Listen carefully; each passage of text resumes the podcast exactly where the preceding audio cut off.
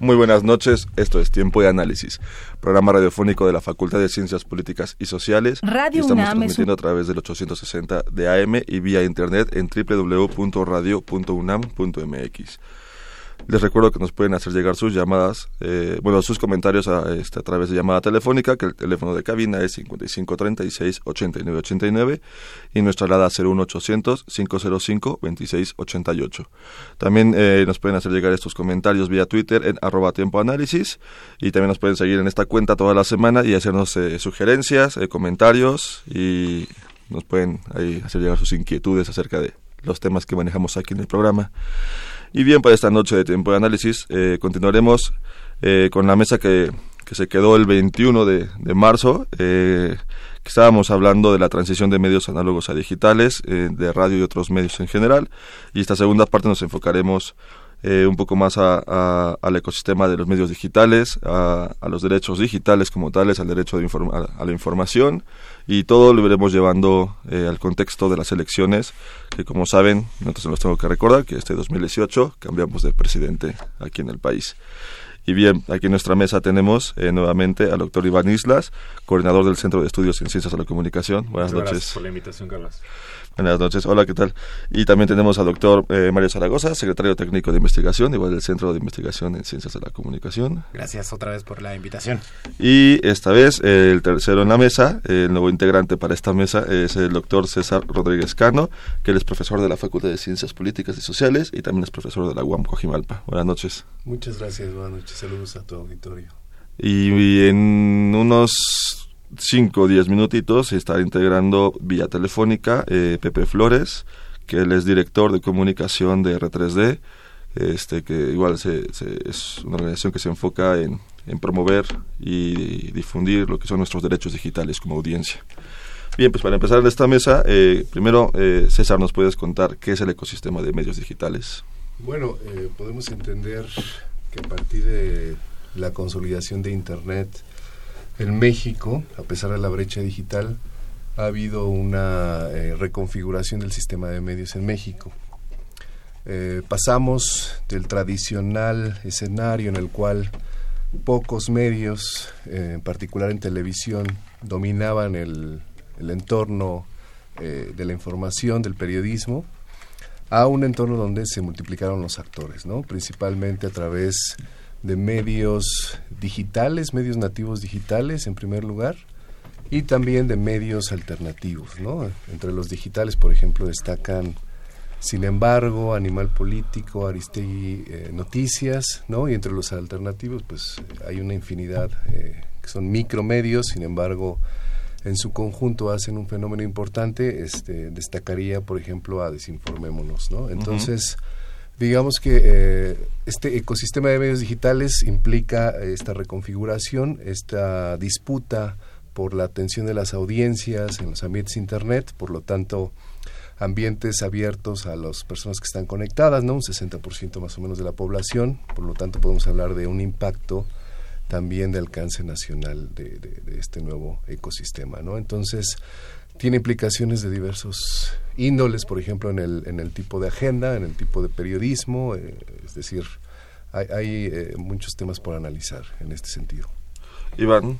Sí, yo tenía una pregunta para César, porque me parece que muchas veces se dice que hay una brecha digital, que no todos lo, que no toda la población tiene acceso y por tanto que lo que ocurra en los medios digitales no tiene impacto, no tiene relevancia o, o más bien queda como entre en duda, un segmento o en un segmento muy específico. Sí, sí, si realmente hay ese impacto, ¿no? La vez pasada estábamos hablando un poco de eso, pero igual nos gustaría escuchar tu opinión sobre la llamada brecha digital, si realmente tiene esa relevancia. Sí, eh, bueno, la brecha digital la verdad es que es este un tema también amplio, eh, digamos que se superpone con otras desigualdades sociales y económicas y eso la hace pues este preocupante y también muy evidente, ¿no? Es decir, eh, las personas que no tienen acceso a, a, dispositivos, por ejemplo, a planes mensuales, ¿no? A planes de datos, este obviamente va a limitar su conectividad a internet este las personas que no tienen pues ni siquiera buena señal de telefonía o eh, es decir de telecomunicaciones en general pues también van a estar limitadas en este sentido.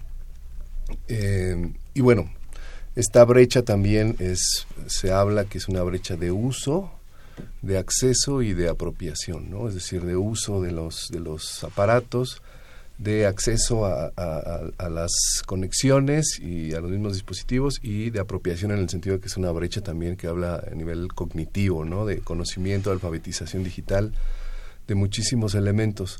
Em, entonces, la verdad es que eh, para analizar el caso mexicano sí hay que considerar la brecha digital como un elemento importante, o sea, sí es protagonista. Sin embargo, esto no quiere decir que los que están conectados, los que tienen eh, este uso, acceso y apropiación, sean los menos. ¿no? Es, es muy importante entender Internet o este ecosistema de medios eh, en el sentido de que eh, ha transformado, como decía en la pregunta anterior, la forma en la cual nos informamos y la forma en la cual ciudadanos comunes, organizaciones de activistas, organizaciones sociales, organizaciones no gubernamentales, este, pueden ahora pues tratar de incidir en la agenda pública, ¿no? Entonces, me parece que sería un sinsentido pensar que lo que pasa en los medios en internet no es relevante para el país, sobre todo cuando ahí están también los, pues, los protagonistas del círculo rojo, ¿no? De la opinión pública del país. Y los mismos candidatos, ¿no? Yo quisiera como arrancar por ahí, César,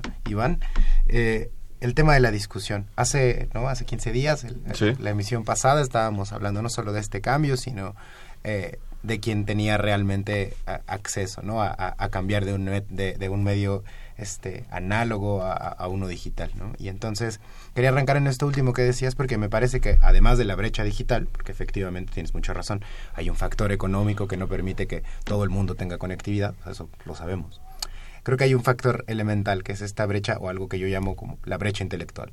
O sea, puedes tener acceso a Internet, puedes tener un plan de datos, como decías, puedes tener incluso acceso a red inalámbrica y conectarte, pero pues de pronto nada, ¿no? Le, das retweet a, noticias falsas o, o, de pronto te encuentras un video que a todas luces está este modificado, ya sabes, como, o sea, este que alguien este, utilizó, modificó, trampeó, manipuló y entonces eh, te, enredas o te enganchas con esa discusión.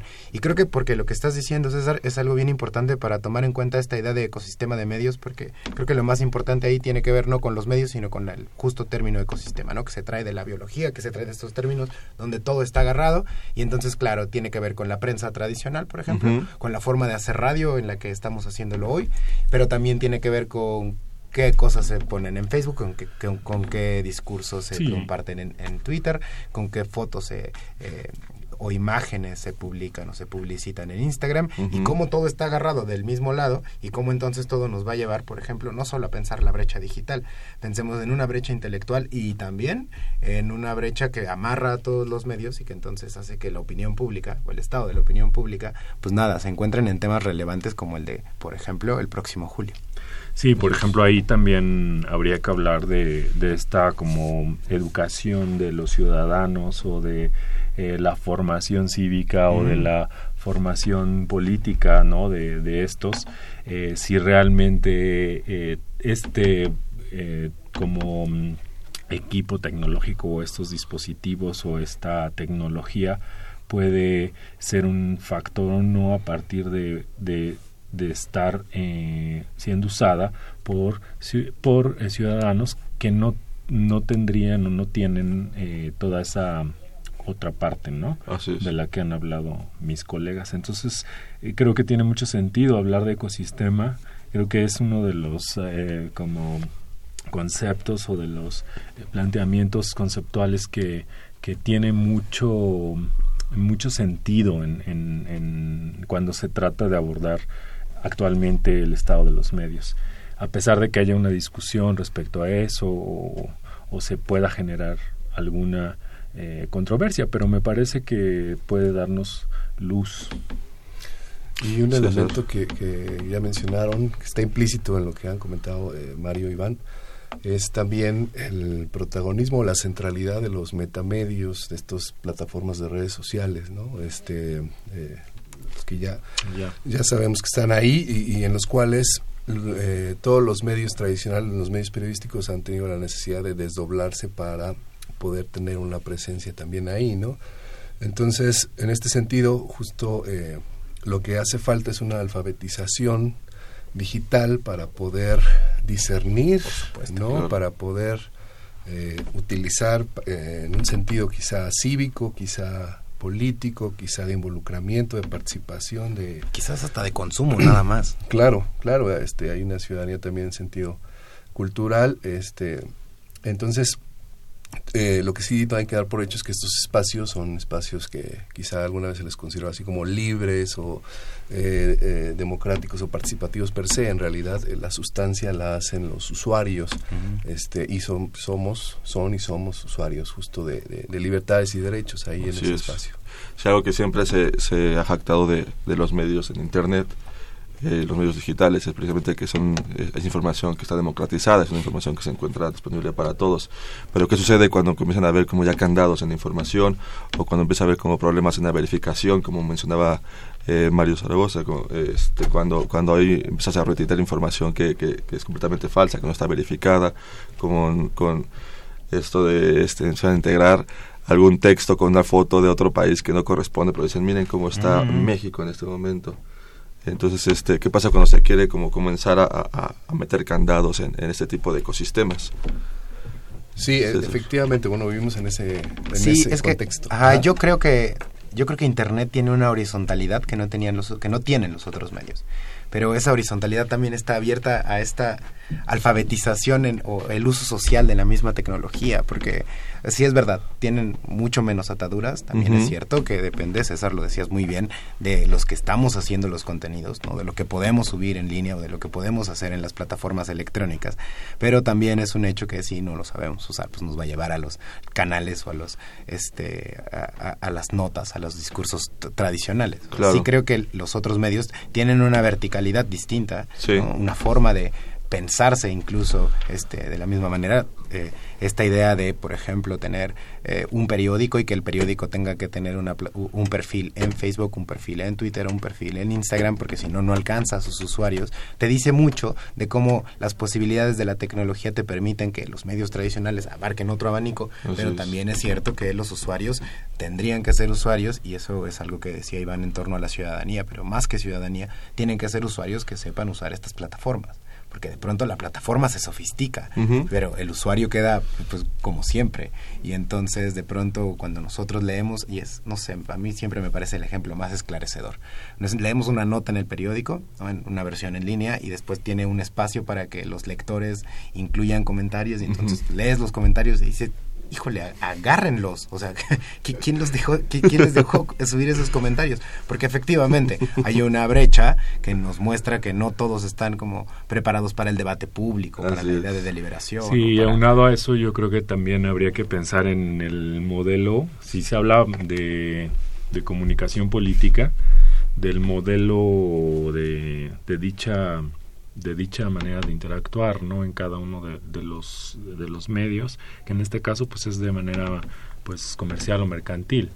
Yo insisto en eso porque pareciera que es algo o sea que lo ya lo damos ya por sentado y creo que así es no pero eso tiene implicaciones también. Claro. tiene implicaciones porque es una dinámica en la que los medios digitales también están buscando una, una, ganancia. Claro, tiene que haber una forma de mercantilizar. Claro, y entonces en, de alguna manera resulta lógico que muchos de estos eh, medios en, en, el ambiente digital busquen, como en el caso de la televisión o el radio tradicionalmente se hacía, pues audiencias y en este caso estas eh, estas maneras de medir y estas formas en las que se registra ese ese tránsito pues es a través, por ejemplo, de clics o a través de, retweets o de este visitas, exacto, de visitas. y que basta con eso. Y por eso la vez pasada hablábamos, por ejemplo, del 19S cuando lo que bastaba era con darle muchos clics o, o dar muchos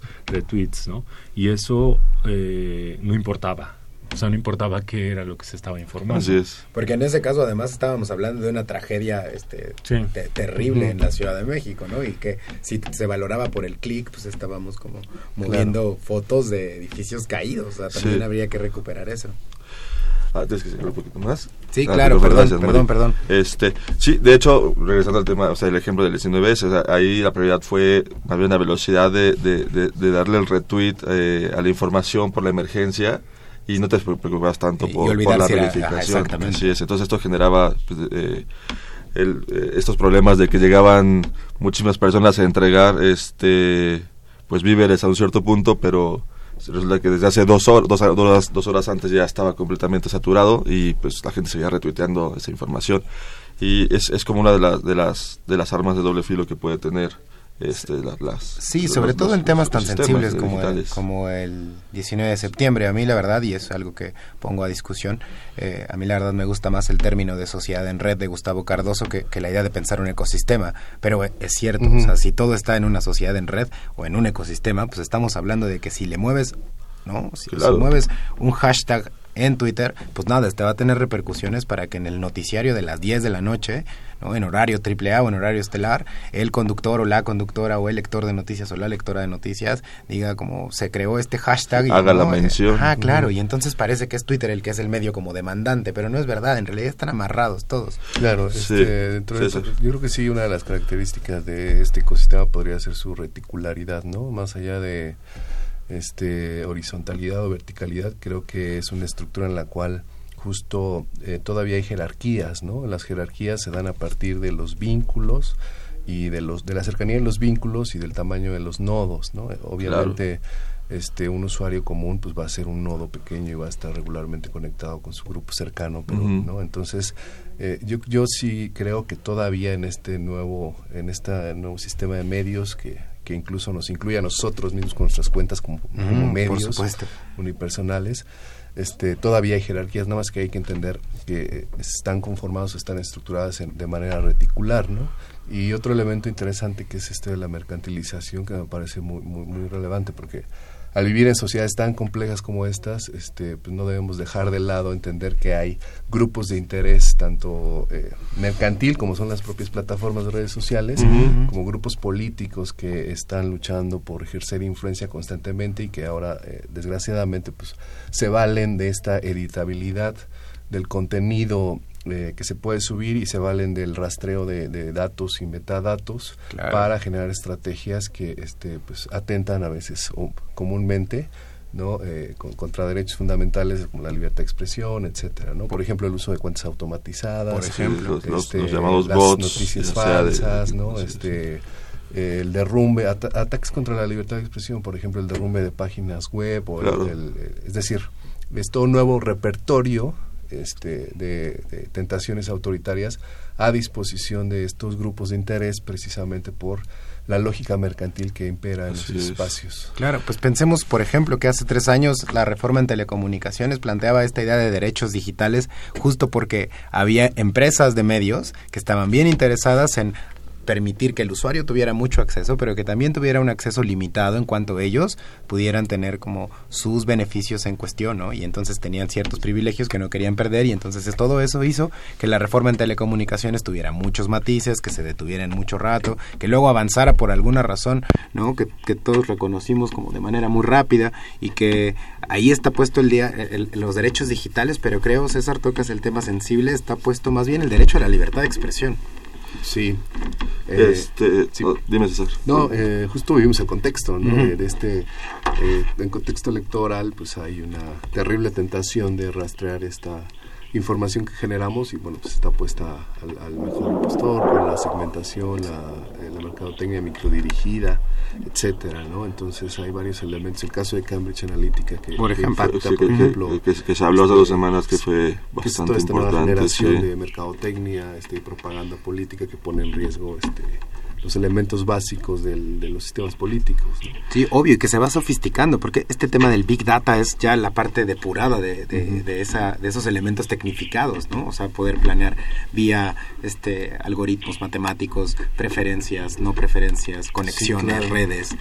Sí, claro, eh, hay, un par de términos que, me gustan mucho, que es el de eh, ahora que vivimos en sociedades datificadas, ¿no? Y eh, de, usuarios o de personas, este, o le llaman el ser cuantificado, ¿no? En este contexto hablaríamos del elector cuantificado, ¿no? Que es justo este elector al que acuden eh, o que, al que interpelan los candidatos específicamente a través de, de, las, las gráficas que su identidad en línea, que su supuesta identidad en línea genera.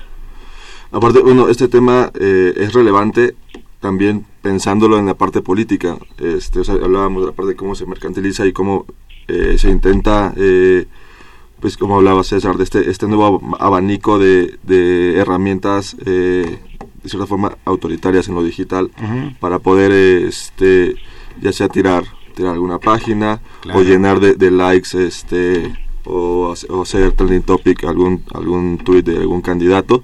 Bueno en este caso de alguna empresa pero cobra mucha relevancia cuando son candidatos políticos. Cobra demasiada relevancia cuando estamos en un año electoral.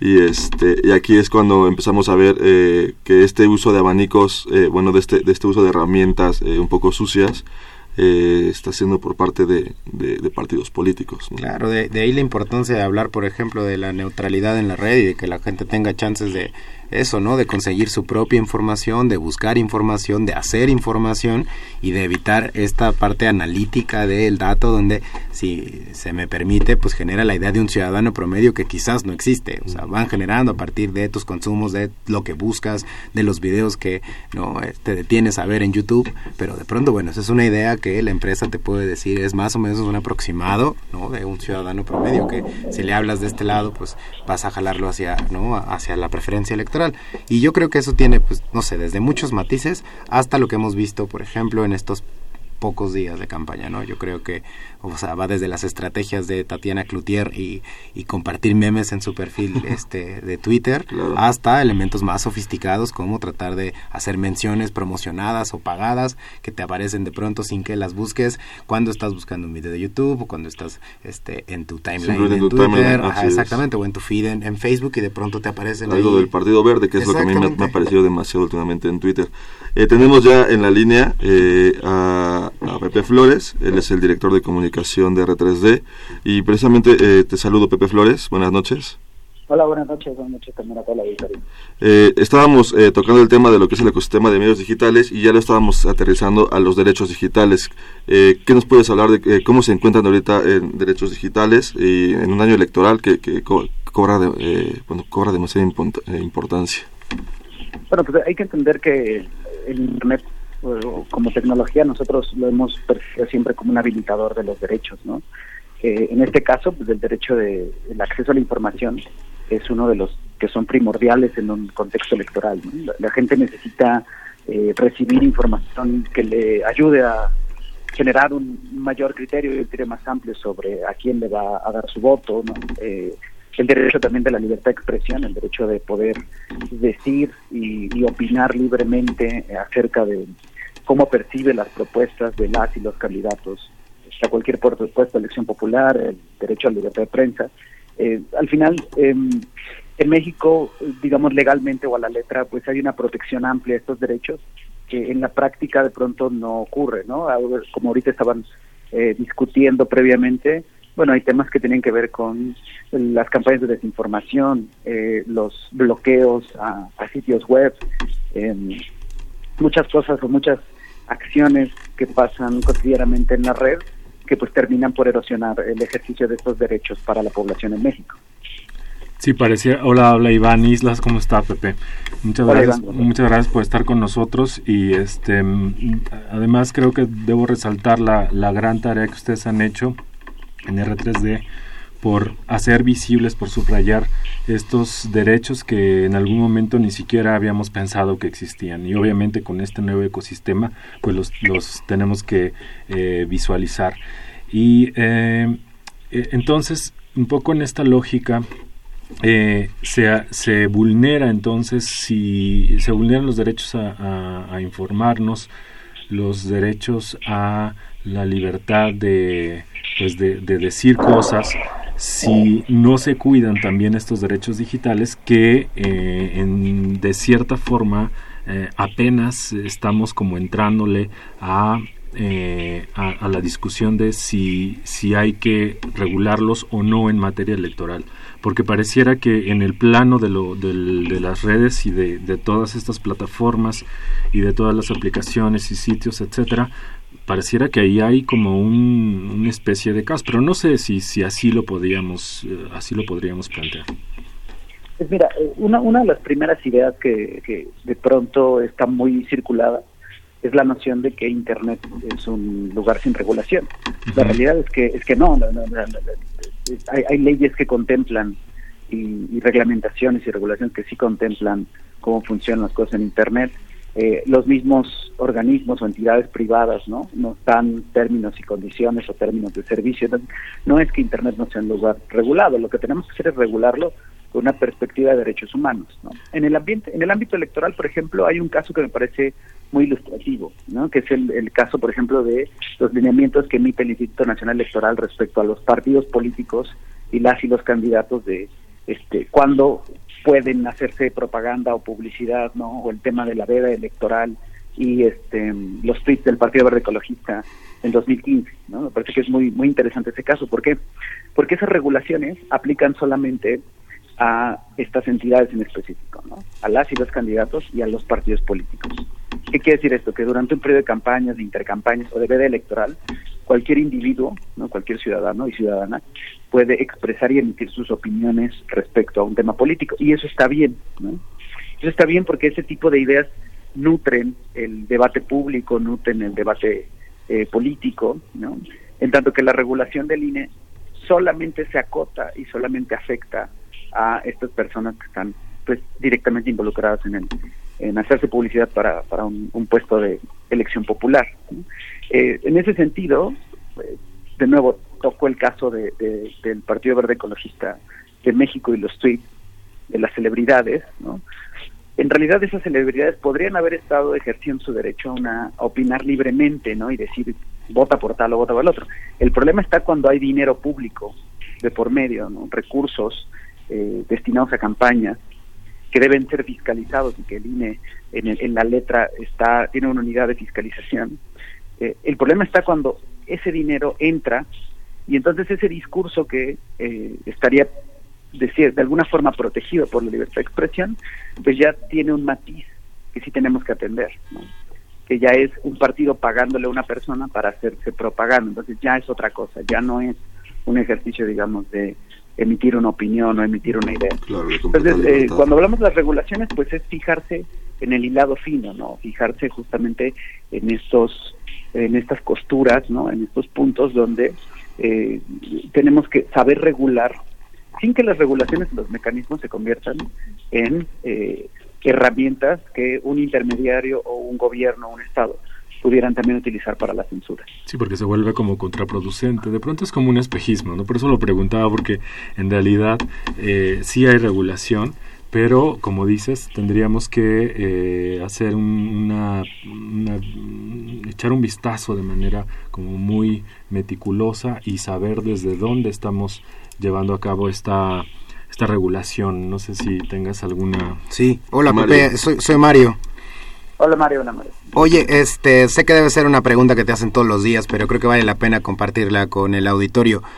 ¿Cuánto hemos ganado, cuánto hemos perdido en cuanto a derechos digitales en México? Híjole, fíjate que em, es, una cuestión que, que, el, debate y la discusión es constante. ¿no? Eh, en R3D nos encargamos principalmente de ejercer acciones de litigio estratégico. Esto quiere decir que muchas veces hay ciertas discusiones donde aparecen casos donde creemos que es importante establecer un precedente para que se orienten posteriormente las decisiones, principalmente judiciales o, en, el caso del cabildo hacia las legislaciones. Eh, ¿Se ha ganado? Sí, sí se han ganado cosas. ¿no? por ejemplo, a raíz de la promulgación de la Ley Federal de eh, Telecomunicaciones y Radiodifusión, Eh, había, había ahí algunos artículos bastante problemáticos, especialmente el 189 y el 190, ¿no? Que uno, por ejemplo, manda el, el hecho de que todas las empresas de telefonía deben recabar los metadatos, quiere decir los datos sobre las llamadas, ¿no? Donde de dónde salieron, a quién se dirigieron, cuánto duraron, este, este tipo de datos, ¿no? Este, los tienen que, resguardar por 24 meses y después le confería a cualquier autoridad, y esto es súper problemático, cualquier autoridad la facultad de pedirlos, ¿no? Sin necesidad de una orden judicial, sin que un juez dijera, ah, bueno, está justificado que este, las pueda solicitar, ¿no? Nosotros, por ejemplo, en ese sentido, estuvimos litigando durante un par de años y al final la Suprema Corte decide, este, bueno, el, sí, el, se mantiene el, registro este de metadatos, pero ya no cualquiera puede pedirlo. Ya solo se puede pedir para cuestiones de justicia, por ejemplo, no solamente la Policía Federal, las Procuradurías, este, dicen, podrían pedirlo eso y necesitan que un juez lo avale, ¿no? Que un juez diga, esto se va a usar este para una investigación que tiene que ver con algo de seguridad, ¿no? Ya no se puede usar para un tema civil, para un tema mercantil, porque nosotros hicimos un estudio y nos dimos cuenta que el INE estaba pidiendo estos metadatos a las telefónicas, eh, el SAT le estaba pidiendo estos metadatos a las telefónicas, ¿no? Este, gobiernos locales lo estaban pidiendo y bueno, estaba completamente injustificado, no había una cuestión de, un abuso del, del poder público, ¿no? Entonces, repito, es una batalla en la que este solo es un caso, ¿no? En el que se está constantemente debatiendo eh, cuáles son los matices con que estas regulaciones eh, deben proceder, ¿no? Para mantener una eh, perspectiva de derechos humanos, ¿no? Una perspectiva que maximice el ejercicio de los derechos este, y no los no los no los corte o no los copie. Muy bien, hola, ¿qué tal? ¿Cómo estás? Habla César. Yo tengo eh, también, eh, me parece interesantísimo este, el punto de vista desde, desde el, ámbito jurídico. Yo me preguntaba si, si estamos en una etapa, en un momento histórico en el cual se puede pasar de esta intervención estratégica en el ámbito legal a una generación, eh, digamos, ya desde el nivel Congreso, de la clase política, para regular eh, las interacciones en, estas plataformas de redes sociales, ya sea en contexto electoral o a nivel general, ¿no? Porque la preocupación en todo momento, y hemos, tenemos casos representativos, este, por ejemplo, la ley Televisa, la ley Fayat, este, las mismas eh, iniciativas de la reforma de telecomunicaciones, en la cual eh, parecía que se podía lograr un avance en materias como derechos humanos y sin embargo eh, estas mayorías, estas tentaciones de la clase política terminaban por este, volver eh, estas, estas iniciativas, bueno, prácticamente pues, impronunciables, ¿no? En este sentido. Entonces, estamos a la altura para, para, para solicitar ya a nivel de políticas públicas y de leyes eh, en este sentido ya más generales para regular las redes sociales, yo te preguntaría. Yo creo que es un tema sumamente delicado hablar de, regulación, porque mm, sobre todo en el caso de redes sociales. Eh, muchas veces los legisladores em, buscan tipificar, por ejemplo, delitos o buscan establecer ciertas normativas con buenas intenciones, pero con muy cortos de vista. O a veces con, con algo un poco de, digamos de truco dentro de las redacciones. Pongo un ejemplo no no mexicano pero que está muy fresco en, en, América Latina que es una ley que recientemente se aprobó en Honduras que buscaba que busca regular las este, expresiones de discriminación eh, en, en redes sociales no y esta ley ha sido tremendamente polémica porque pues quién define ¿no? qué es una expresión de discriminación o qué o quién, cómo, cómo garantiza el Estado que dentro de esta protección de la libertad de expresión no se esté llevando entre las patas eh, protecciones legítimas ¿no? y, y, pasa también en la discusión actual de las llamadas noticias falsas ¿no? de las fake news este Frank LaRue quien fue relator de la libertad de expresión en las Naciones Unidas dice es un peligro que nosotros tomemos prestado este término fake news que, lo popularizó el presidente Donald Trump en Estados Unidos, porque en realidad América Latina tiene una experiencia mucho más vasta y más amplia y rica en campañas de desinformación desde hace décadas, ¿no? Los anglosajones están descubriendo la manipulación informativa, ¿no? Acá tenemos una experiencia mucho más amplia en el tema. Eh, y eso y eso lleva a que los estados vean en eso el pretexto para poder meter legislaciones que si bien podríamos decir en el espíritu tienen la intención de combatir la desinformación, en la práctica nada me dice que el día de mañana una publicación que sea incómoda yo no la pueda calificar como falsa. Una publicación que sea satírica o, que haga parodias, yo pueda cerrarla porque la considero falsa. Entonces, hablar de, eh, justo lo que dices, ¿no? en este momento de, la regulación del tema de, redes sociales es un tema muy delicado porque ante todo debe, debe permanecer y debe estar muy presente el tema de maximizar el ejercicio de la libertad de expresión. Entonces, eh, son debates que, tendrían que, llevarse muy minuciosamente, ¿no? Eh, no tomarse a la ligera y, considerando la mayor cantidad de, voces dentro del debate. Claro. Claro, porque además no es un asunto propio de los derechos que tienen que ver con todas estas cuestiones de lo digital o de las redes de las redes este, sociales, en fin, sino ocurre en otros ámbitos, ¿no? Igualmente, si no se se hila fino, si no se, hace, se hacen esas referencias o esos estudios o esas críticas o, se hace ese debate de manera eh, concienzudo y de, de forma eh, pues eh, con, con, mucho respaldo, eh, pues estaríamos violentando derechos justamente de ciudadanos que ni siquiera o sea, estaríamos desprotegiendo a, ciudadanos, ¿no? Claro. Eh, y, y, a través de una como fachada o de un velo en el que estaríamos contrariamente protegiendo. Entonces, y eso ocurre en otros ámbitos, ¿no? y, ahí hay que trabajar mucho también, creo que desde la comunicación, desde, desde la manera en que enseñamos en las universidades, pero también desde eh, otro tipo de, espacios, a que esta defensa no es una defensa particular, no es un asunto propio de, de ni coyuntural, ni un asunto de, de un grupo o de un ámbito, sino que está o que puede tener repercusiones graves para muchos ciudadanos. Así es. Eh, no sé si queda eh, agregar algo más, Pepe Flores. Pues eh, de entrada agradecer, agradecer mucho el espacio y, también comentarles el día de hoy por la mañana se activó la, la red Rompe el Miedo que está coordinada por Artículo 19, la Red en Defensa de los Derechos Digitales y Data Cívica, que me parece que es un ejercicio importante dentro de la, toda la conversación que hemos sostenido, porque esta red, eh, además de que se activa casi siempre cada que hay elecciones para documentar las agresiones a periodistas, en esta ocasión se está extendiendo a personas defensoras de derechos humanos y a personas que, que ejerzan la labor de observadores electorales.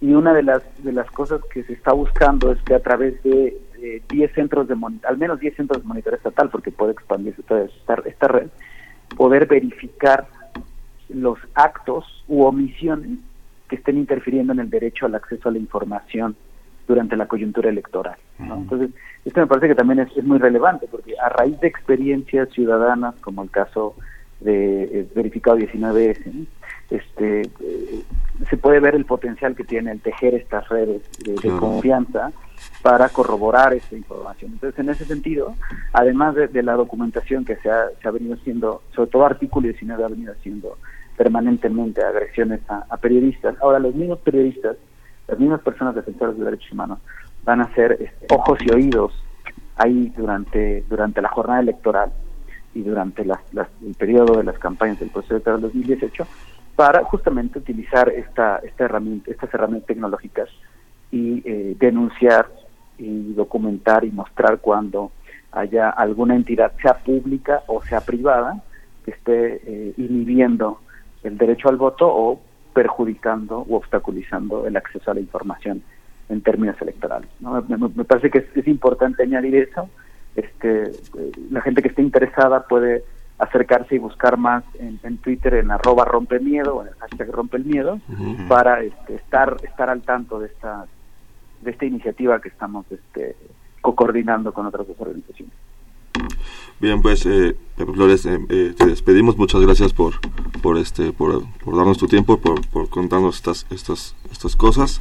Y esperamos que pronto eh, tengamos otra, otra llamada contigo para seguir hablando de este tema que, que bueno, en este año, pues, tenemos mucho mucha tela que cortar con estos temas de los derechos de la información y los derechos digitales. Mario, les agradezco mucho el, espacio. Muchas gracias, Pepe. Hasta luego. Chao, Pepe. Gracias. Pues este, nosotros eh, nos quedamos aquí en la mesa. Vamos a ir a nuestro primer y único corte de la noche. Eh, esto es tiempo de análisis. Vamos a escuchar noticias desde Europa y volvemos.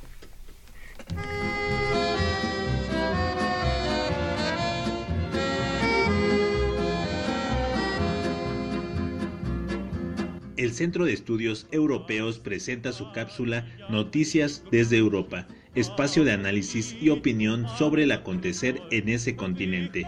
El 18 de marzo se celebraron las elecciones generales en Rusia, en una contienda que desde meses atrás daba como triunfador a Vladimir Putin para un cuarto mandato. Sin embargo, hubo diferentes voces que criticaron al régimen y al proceso electoral, como la señalada persecución a los opositores. El resultado de las elecciones marca una nueva etapa en las relaciones ruso-europeas. Para entender las elecciones, a continuación el comentario de la maestra Daniela Sandoval. El 18 de marzo hubo elecciones en Rusia, en las que se volvió a postular básicamente sin competencia real alguna el actual presidente Vladimir Putin con una candidatura independiente. Hubo ocho candidatos, de los cuales destacaron Jirinovsky eh, con su sexta postulación o Grigory Yavlinsky del partido Yabloko con su tercera postulación, pero también llamó la atención la presencia de partidos relativamente jóvenes y creo sobre todo la candidatura de Ksenia Sobchak, más visual en los medios, también por los enfrentamientos con Jirinovsky durante los debates, pero también porque sabemos quién es Ksenia Sobchak, hija de Anatoly Sobchak, un exalcalde de San Petersburgo, pero también padre político de Vladimir Putin. En estas elecciones, aún con escándalos y notas de fraudes, con alrededor de 1.100 observadores internacionales, sistemas de análisis de papeletas, videovigilancias, los resultados a pie de urna, a las 6 de la tarde de la hora de Moscú ya le daban casi el 60% de los votos a Putin. Sin embargo, aquí hay una cuestión nodal, y es que estas elecciones hay que comentarlas no porque Putin tuviera un rival fuerte, sino porque hay que evaluar una respuesta a lo que ha sido su gobierno. En el 2000 ganó con un 53.4%, en 2004 con un 71%, en 2012 le costó más, con un 63%. Y es que hay que recordar las protestas masivas en Rusia en las principales ciudades en 2011 y 2012 y la presencia clave de Navalny, actor político y principal opositor al partido del gobierno que en ese momento era la Rusia Unida. Y bueno, Navalny, quien no participó en estas elecciones, esa ausencia también debe ser un indicador del pulso actual del clima político ruso. Pero de ese año al actual hay un 10% de diferencia. ¿Es entonces esto reflejo de que Putin ha sabido hacerse ya de una mayor base social? Cabe hacerse la pregunta de qué porcentaje de ese voto es fortaleza política genuina. Putin tiene un enorme pendiente y sigue siendo la economía rusa con un PIB que crece entre el 1 y el 1.5%, que es comparado con el PIB de países que no tienen una ambición de potencia regional como España o Italia. Y es que es cierto que en el panorama internacional desde 2014 logró apalancar una posición más fuerte. Los casos de su participación en el caso sirio, en el asunto del Estado Islámico, con Crimea, las elecciones en Estados Unidos, el anuncio reciente de nuevas armas, pero logró equilibrar el balance económico negativo interno con un aumento de prestigio internacional. La cuestión no es analizar si Putin perdería las elecciones en 2018, sino medir cómo ganó para comenzar a establecer un diagnóstico, al menos al corto plazo, y los retos a los que se enfrenta. Y esos retos siguen sobre la mesa, Siria, OTAN, la diplomacia de los energéticos y pues al interior, al interior sigue siendo la economía rusa. Mi nombre es Ociel Segundo, continúa escuchando Tiempo de Análisis.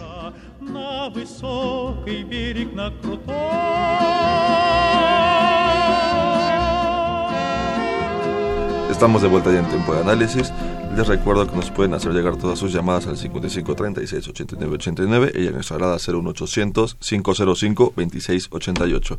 También nos pueden seguir en nuestra cuenta de Twitter, arroba tiempo análisis, y hacemos llegar todas sus dudas, comentarios, inquietudes y sugerencias.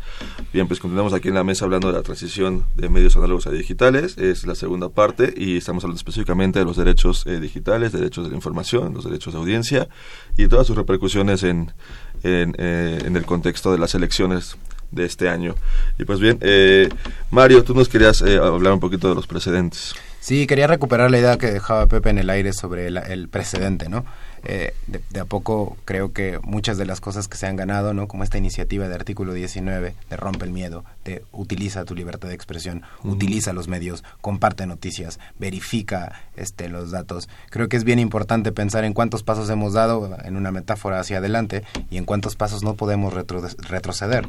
¿no? Creo que uno de los usos que tiene Internet o de las cosas que nos permite Internet es permitirnos no solo verificar información, sino generar contenido y ayudar que ese contenido pueda llevarnos hasta discusiones políticas o a discusiones que me parecen elementales, como los derechos o la libertad de expresión, ¿no? los derechos de las personas a escribir o a decir lo que quieran. ¿no? Creo que lo de Pepe nos decía, ¿no? estas iniciativas de, por ejemplo, frenar fake, fake news o frenar noticias falsas y tratar de imponerle, no sé, castigos, candados, o como hace tres años que decían que Internet era el culpable de generar rumores, cuando de pronto no era, era como culpar a algo que, estaba ahí presente. Creo que pensar en los pasos que hemos dado hacia adelante, ¿no? En, en, el usuario, en las personas que ahora pueden escribir con mayor soltura, en estar un poco, ¿no? Eh, sí en el marco jurídico, ¿no? Por supuesto, es una parte importantísima, pero también en un marco significativo que te permite apropiar, ¿no? La herramienta y decir, ahora quiero compartir con ustedes esta información. No, soy solo un lector, sino también puedo ser productor de ideas. Claramente, ¿no? Quiero compartir con ustedes mi posición política respecto de este problema. O quiero compartir con ustedes que, ¿no? En, en una elección con estos candidatos, pues la, quiero ir por acá o que no quiero ir con ninguno, ¿no? O, eh, esta, esta posibilidad que tiene el usuario de sentirse cómodo en la plataforma, pero sobre todo de sentir que hay ¿no? iniciativas que lo respaldan porque lamentablemente en México hay un precedente de ataque a la libertad de expresión que es muy claro. O sea, también los datos sobre los derechos digitales creo que nos abren la posibilidad de entender cómo en este país pues se vulneran los derechos de, por ejemplo, las personas que se dedican a ejercer el periodismo y que hay gobiernos, particularmente el gobierno de Veracruz, por ejemplo, no el actual, sino el de Javier Duarte, el anterior, que pues tenía una violencia sistemática en contra de, por ejemplo, los periodistas. Sí, bueno, yo también quería comentar para, para cerrar el programa que esto ha sido un proceso que hemos tenido muchas enseñanzas a partir de diversos eventos que hemos eh, vivido en México eh, me parece que sí hay que hablar de una didáctica eh, comunicacional, o no sé cómo llamarla, eh, en la que nosotros podamos recuperar esas experiencias y empezar a, accionar a partir de ello. Creo que una cosa muy interesante de las asociaciones civiles o de las organizaciones de la sociedad civil, pues ha sido justamente recuperar esos, recuperar esas experiencias y también empezar a trabajar en equipo, empezar a trabajar eh, interactuando con otras asociaciones de la sociedad civil u organizaciones no gubernamentales para poder eh, hacer eh, o concretizar estas digamos estos objetivos que son pues proteger nuestros derechos preservar la libertad de expresión etcétera no bueno no debemos de, de, minimizar esta lucha porque si, si bien no es una lucha que sale a las calles como otras y como en otros tiempos, es una lucha que eh, va eh, a hacer contrapeso a justo una dinámica mercantil en la que pues pesa más el lograr tener más clics o retweets y, y solamente esta manera en la que nosotros podamos interactuar en estas organizaciones o de manera individual pero con, con una conciencia eh, pues nos va a llevar a, a, tener como logros significativos. No sé qué piensas. Sí, sí, me gusta mucho esa, esa idea de contrapeso, ¿no? Este, Contra la mercantilización de la vida pública, em, eh, contrapeso también contra los ejercicios de propaganda eh, de tintes autoritarios, ¿no? Este, es decir, es un contrapeso que se está haciendo, como ya dijeron, desde las organizaciones sociales, este, un ejercicio como eh, contra el miedo, rompe el miedo. Rompe el miedo. Eh, también eh, creo que las instituciones educativas, por ejemplo, en la UNAM, ¿no? Están haciendo una labor importante siempre con ejercicios que intentan intervenir en la dirección de la libertad de expresión, del derecho a la información, etcétera. Y bueno, también en el terreno tecnológico, este, ejercicios interesantes también para crear plataformas, para este, mm, de alguna manera eh, crear otra, otra arquitectura que canalice las posibilidades de romper estas tentaciones, ¿no? Entonces, me gusta mucho la idea de, crear contrapesos y de, a partir de cada quien desde su trinchera, por ejemplo, aquí desde, desde Radio UNAM, etcétera, este, que se pueda hacer algo, ¿no? Que se pueda hacer algo impulsar o difundir, eh, es decir, crear una participación política este, amplia, este, justo para buscar el, bien común. ¿no? Claro, porque ahora puedes, no sé, este, publicar en, tu cuenta en Twitter ¿no? el, el meme político de confianza, pero también tiene que haber algo que te permita ¿no? usar esas plataformas, pero que te dé el chance de que justo se plantee como un contrapeso y que puedas publicarlo sin tener un miedo, ¿no? Sin, sin, sentirte vulnerado, porque creo que Iván lo decías por ahí muy claro, o sea, también está esta idea de no eh, este ayudar o arropar, pero piensen que esta lucha también va desde a poder usar internet hasta poder proteger nuestros datos. Así es. Y es lo que cerrando el círculo de cómo comenzó el programa, volvemos a la parte de la brecha digital. o sea, aquí podemos eh, ser eh, proactivos en, nuestras redes sociales y estar ejerciendo por, con completa libertad nuestros derechos de, la libre expresión y estar promoviendo este, los artículos de nuestro interés, los memes que, más nos, nos, nos, llamen la atención, pero también si sigue habiendo una, una población muy grande del país que no tiene acceso a estos medios, pues este, ellos están perdiendo totalmente de este ecosistema que, que genera, que, construye conocimiento y que se está quedando solo en las redes sociales o en los medios, como decía César, en los, en los metamedios este, digitales. O sea, hay mucha gente que, pues, que desconoce por completo, este, quizá, no sé, Aristegui Noticias, o sea, quizá lo escuchaban por alguna, de alguna forma, lo escuchaban cuando estaban en, en, la, radio. pero cuando se pasó por completo al, Internet, pues ya para ellos es, es, completamente ajeno, no tanto que Aristegui ser ajeno, como con el ejemplo de ella, sino que el medio como tal se vuelve ajeno para un, un sector muy grande de la población, hablando nuevamente de la brecha digital. Sí, por supuesto, ¿no? Yo creo que la radio llega a muchos más lados que Internet. Y estas luchas, pues claro, empiezan por quienes tenemos Internet y quienes podemos defender nuestra idea de seguir teniendo Internet. Creo que ejercicios como artículo 19, R3D, el mismo rompe el miedo, son ejercicios que nos ayudan a nosotros en las ciudades a pensar nuestro acceso a Internet y nuestro derecho a tenerlo, ya que sea un Internet neutral y que no tenga candados y que no le pongan precio. Creo que eso es indudable, pero como bien decías, vuelve al lugar en donde empezamos, ¿no? Quienes tenemos acceso, quienes defendemos esa parte, ¿no? Y qué estamos buscando con la defensa de un acceso a Internet o de un acceso más libre, que genere mayor polémica, que nos permita una vida política más amplia. no, no, olvidar rápidamente este que tampoco hay que olvidar la, la, televisión, ¿no? Este, claro, sí, radio, sigue siendo un, medio poderoso. Y todavía no hay que descuidarlos, porque en conjunto con los espacios en Internet pues se puede hacer mucho. Así es. Pues nos quedan eh, escasos dos minutos, eh, unas últimas reflexiones, unas últimas ideas, Iván. Pues mira, yo creo que eh, tenemos que asumir esta conciencia en la que los ciudadanos podemos sacar provecho de las experiencias que hemos tenido, no solo la del 19S, sino hemos tenido otras, desde los movimientos Yo Soy 132, en fin, otras experiencias que eh, nos han tocado como generación. Y, bueno, creo que hay que mirar de manera fina estos, estos fenómenos para poder eh, pues construir esta efectivamente esta ciudadanía y, ocupar esos espacios eh, hacer esos contrapesos de los que comentaba hace un momento y bueno pues creo que eso nos va a llevar a una, una mejor comunicación política en, en este país ¿no? Mario, sin duda. algo último. Sí, creo que, creo que tener acceso a, la tecnología también requiere a gente que sepa hacer algo con ese acceso, ¿no? Claro. Creo que sin duda es la tecnología avanza, hay cambios tecnológicos, pero también el usuario debe cambiar, debe, ser un usuario más activo también, más, informado. César. Sí, bueno, eh, oh, eh, básicamente coincido, este, hay, muchos temas muy importantes y creo que una ciudadanía activa este, hace la diferencia. Bien, pues este quiero agradecerles a los tres esta noche por, por haber por haber venido, eh, por haber continuado con este tema y bueno, esperamos eh, seguir con este ciclo de, de, programas que estamos hablando acerca de los derechos digitales, los derechos de información, que creo que es, es bastante bastante importante y más en este año electoral. Pues muchas gracias a los tres. muchas gracias, gracias. Radio UNAM. Y bueno, pues, este espacio ya saben que es desde ustedes y eh, aquí intentamos contribuir para generar una este, una audiencia más informada. Quiero agradecerles este, nuevamente eh, por habernos escuchado y tenemos una cita con ustedes el próximo miércoles en punto de las 8 de la noche.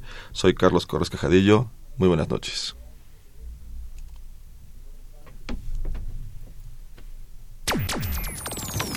Esto fue Tiempo de Análisis una coproducción de Radio UNAM y la Facultad de Ciencias Políticas y Sociales. Política, debate, cultura, sociedad, economía, periodismo, movimientos sociales. Opina, debate, discute, analiza. Tiempo de análisis. Un espacio donde con tu voz construyes el debate. No, y el, programa que seguían eh, después de nosotros era el, de la Trova Yucatec.